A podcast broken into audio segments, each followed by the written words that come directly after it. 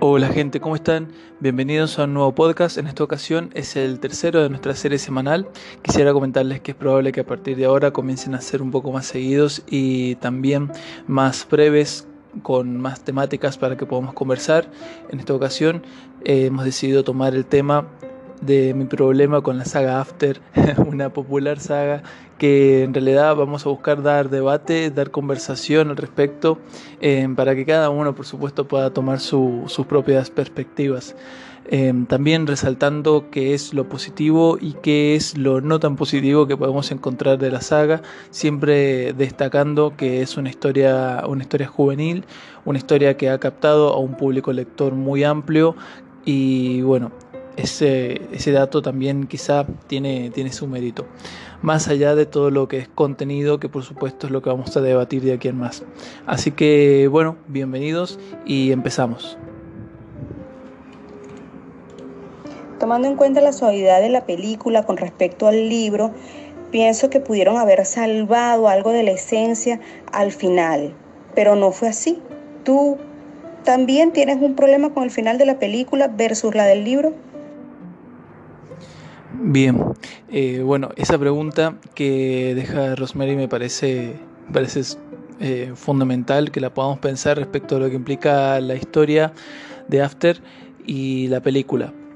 Quisiera reseñar en una primera instancia que After se trata de una, saga de libros, actualmente cuenta con algo de siete libros si no me equivoco, eh, los cuatro principales de la saga, After Zero y después After London 1 y 2.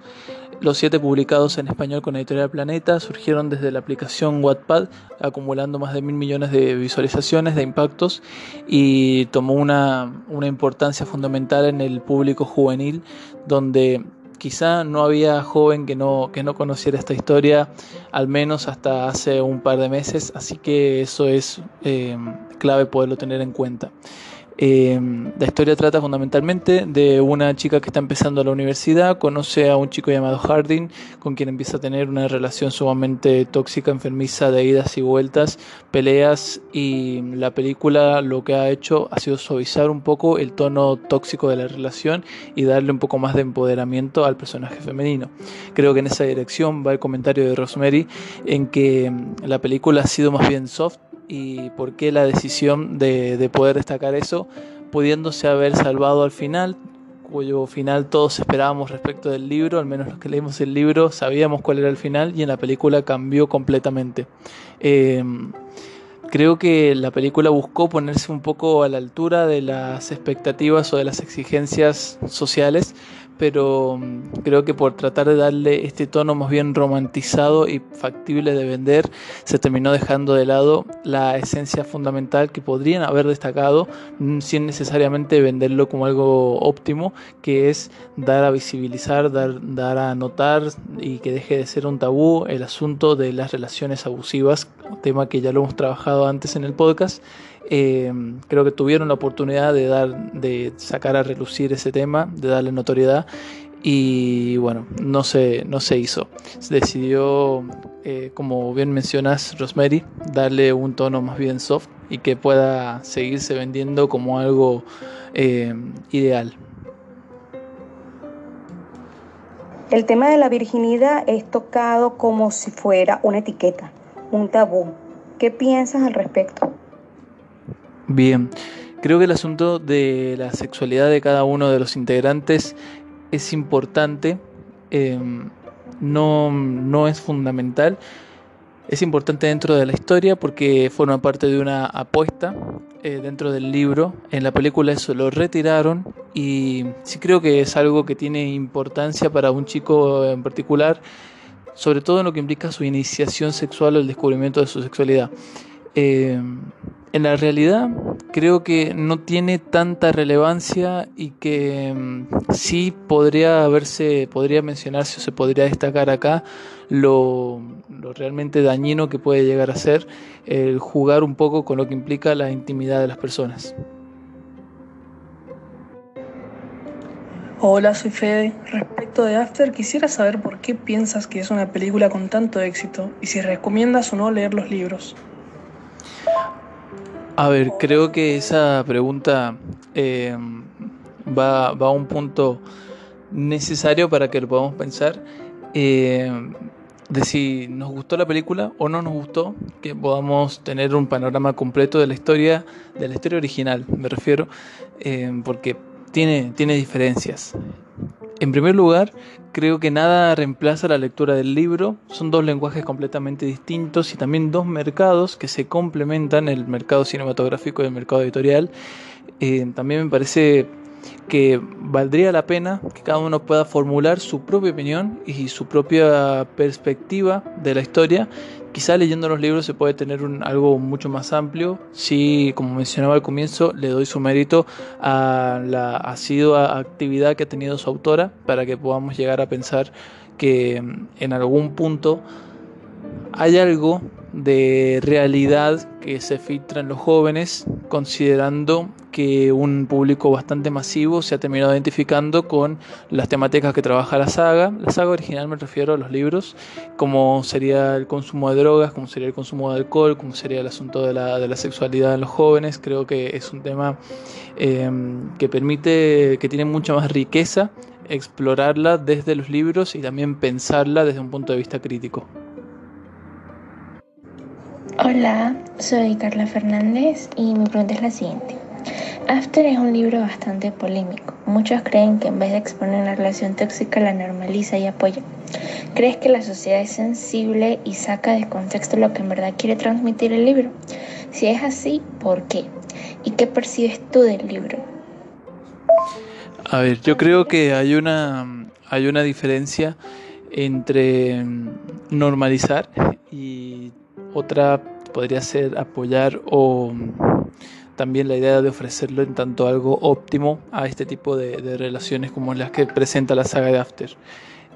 Me parece, eh, desde la lectura de los libros, yo admito que no he leído el séptimo libro de la saga, que sería eh, After London 2, em, pero al menos de la lectura de los seis libros anteriores, creo que todos trabajan desde la misma perspectiva, eh, un tono que se va suavizando con el pasar de los libros y que un poco se va transformando hacia un romance sumamente tóxico a algo un poco más saludable, eh, siempre con los celos como algo que transversaliza y que le agrega salseo y drama a la historia.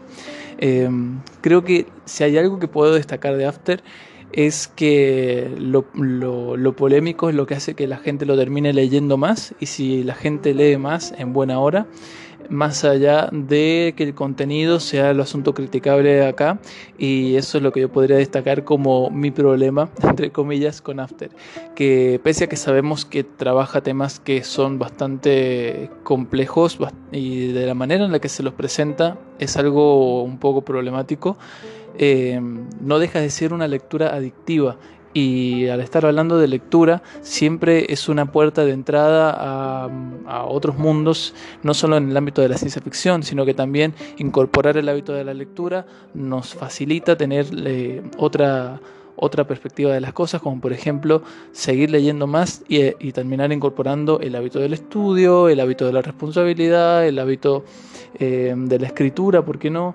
Y bueno, ese sí es un mérito que se lo podemos llegar a mencionar.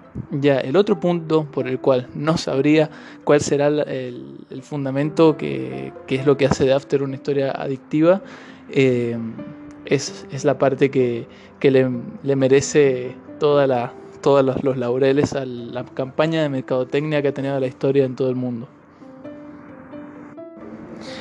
Así que bien, sí que no quisiera dejar de mencionar que han habido otras preguntitas de la saga que he decidido no tomar porque tienen muchos spoilers, pero principalmente las preguntas apuntan al cambio que tiene la, la, película en lo que implica diversidad de género. Eh, quien quizá no lo ha leído a los libros, no, no ha podido encontrarse con la sorpresa de que After, la película, tiene, tiene un personaje, una, un personaje que es mujer, que es lesbiana, y que en la historia ese personaje era un varón heterosexual.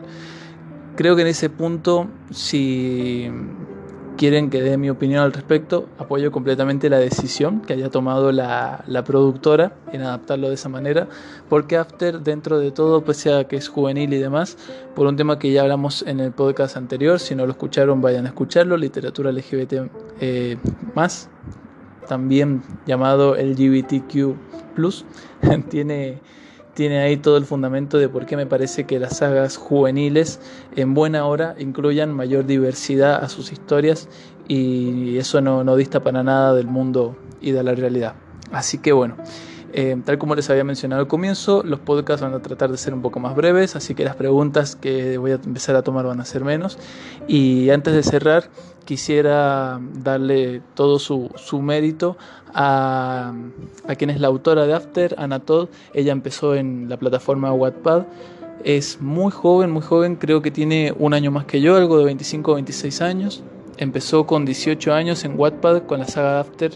Eh, llegó a hacer un convenio con películas para su adaptación, para la publicación de los libros. Los libros han vendido millones de copias en todo el mundo, se ha traducido un montón de idiomas.